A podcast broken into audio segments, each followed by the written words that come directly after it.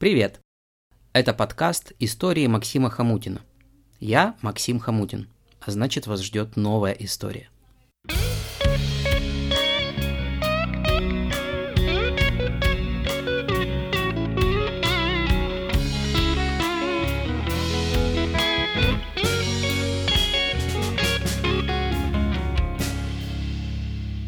Приятного прослушивания.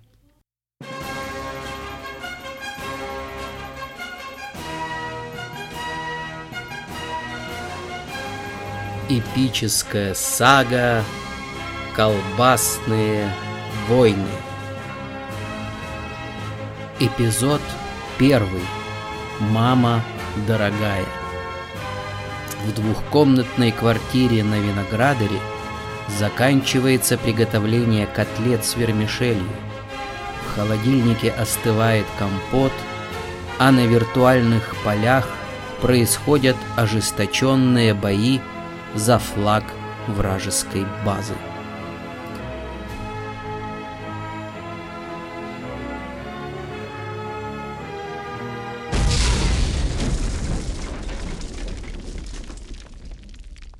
Фугас от гранатометного выстрела рванул в паре метров, забрызгав крошкой из кирпича все вокруг. Джинси ловко отпрыгнул в сторону, меняя на ходу обойму пулемета – Красные нападали по всем флангам, и у них было явное преимущество. «Джинс патронов ноль! Контроль базуки! Я на респаун!» Раздался в наушниках крик «Жук!». Услышав звук поднятых патронов, Джинси в два прыжка забрался на высокий ящик и кинул оттуда пару гранат за стенку слева. Затем, быстро достав миниган, он зажал гашетку, проверяя правый вход в зал – Туда как раз вползал красный снайпер, рассчитывая остаться незамеченным. К моменту выхода из-за стены миниган уже изрыгал шквал огня, который мгновенно превратил снайпера в кашу. Практически одновременно с этим рядом взорвались гранаты, и статус 40 огласила Hard Die was killed by Jinsi, I Sleep with Your Mom was killed by Jinsi. «Зал чист, иду на базу красных!» отрапортовал Джинси в микрофон и прыгнул вниз, чтобы собрать трофеи. На месте убитых противников крутилась базука и снайперская винтовка. «Джинс, куда ты лезешь? Их там десяток еще! Подожди меня и Дума!» Почти проорал Жук. «Жук, пока вы до меня доберетесь, они перестроят атаку. Или сейчас, или мы продули!» Джинси отключил рацию и поставил растяжку на вход в зал, накидав чуть дальше несколько гранат. Теперь любой, кто войдет в зал, подумает, что нарвался на засаду. Сам же он запрыгнул на ящики слева от входа и пролез в щель, которая выводила на внешнюю стену. Там, присев за большим камнем, он достал снайперскую винтовку и приготовился. Ждать пришлось недолго. Череда взрывов из зала сказала все сама за себя. Атака началась. Андре was killed by Джинси. Джинси выглянул из-за камня и увидел красных бегущих к мосту, ведущему в зал – Прицел, выстрел. Партизан was killed by Джинси. Перезарядка, еще выстрел. Максимус was killed by Джинси. Он быстро достал базуку и послал ракету прямиком в выход из зала красных. Теперь самое время наступать самому. Он спрыгнул к мосту и побежал к входу в зал. Зомби was killed by Джинси, Татарин was killed by Джинси. Ракета нашла цель. Красных осталось всего пять, из которых на базе не больше трех. Подобрав оружие убитых противников, Джинси мчался ко входу в зал, чтобы успеть воспользоваться преимуществом. Красные пока не поняли, что их атакуют. Пять метров до входа. Три метра. Джинси бросил несколько гранат в зал и затаился справа. Че Гевара was killed by Джинси. Можно заходить. Джинси проскользнул в зал и... И все потемнело. Алексей, во-первых, я устала тебе кричать из кухни. Пойди и пообедай. А во-вторых, тебе 25 лет. Повзрослей, наконец. Елена Петровна, мама Лехи Хлопкова, стояла перед ним, грозно покачивая сетевым проводом от компьютера. «Ма, что ты наделала? Я почти выиграл!» Леха возмущенно бросил наушники на клавиатуру. «Алексей!» — строго повторила мама. Алексей Хлопков, он же Джинси, участник сотен турниров, орк 85 уровня, владелец доспехов Огненной Зари и повелитель черных драконов вздохнул и с видом осужденного на смертную казнь отправился на кухню. Леха Хлопков был геймером. Нет, не так. Леха Хлопков был геймером. В свои 25 он прошел практически все компьютерные игры, выиграл больше двух десятков чемпионатов, был главой клана и автором популярного игрового блога. Жил Хлопков в двушке улучшенной планировки на окраине Виноградаря вместе со своей мамой. И, казалось, в жизни, кроме игр, его ничего не интересовало.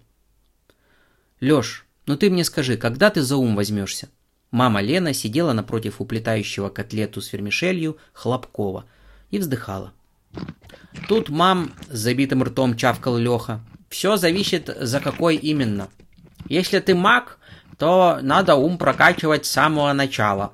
Тогда и маны больше будет, и заклятие сильнее становится. А если ты про ум Гарага из Варкрафта, то я за него много раз держался и продал давно. Такой себе шмот. Алексей, ты голову свою там еще не продал? Ты работать когда пойдешь? Когда себе девушку найдешь? Внуков мне тоже в компьютере нарисовать? Мам, ну я ж зарабатываю в играх. Вон в прошлом месяце 200 долларов заработал. Интересные новости, всплеснула руками мама. И куда ж ты их дел? Как куда? Купил доспехи огненной зари. Они больше тысячи долларов стоят, а тут сливали за 200. Теперь у меня маны немерено. Хлопков от возмущения даже перестал жевать.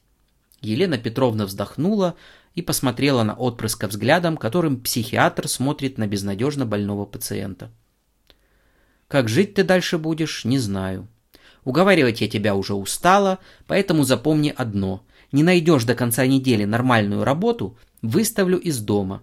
Живи в своих игрульках, в доспехах своих золотых. Мам, ну давай я посуду помою, хочешь? Нет, Алексей, я устала ждать, пока ты повзрослеешь. Мое условие окончательное. Или работа, или улица. Елена Петровна подошла к раковине и принялась мыть посуду. Леха пожал плечами и направился к компьютеру. Сейчас как раз начинался матч по StarCraft. «Ну куда она денется? Небось своего ребенка-то на улицу не выгонит», – рассуждал Хлопков, запуская игру. Вечером, разгромив базу зергов и почувствовав урчание в животе, Хлопков продефилировал на кухню. Матери дома не было. Видимо, уже ушла на вечернюю смену в круглосуточный супермаркет, где работала продавцом-кассиром. Леха действовал по привычному алгоритму. Открыл холодильник, достал красную кастрюлю, поставил красную кастрюлю на плиту. Кастрюля оказалась подозрительно легкой, и Хлопков открыл крышку, проверяя, что внутри. От неожиданности Леха открыл рот. Кастрюля была пустая, за исключением лежащей на дне записки. Текст записки гласил «Питайся маной». Так Леха Хлопков понял, что работу искать действительно придется.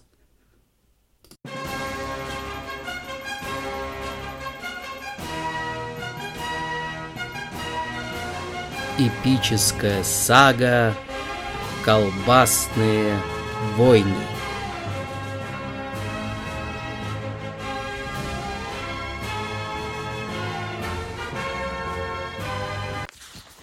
Спасибо, что были со мной сегодня. Эту и другие истории вы сможете найти на сайте hamutin.com. До новых встреч!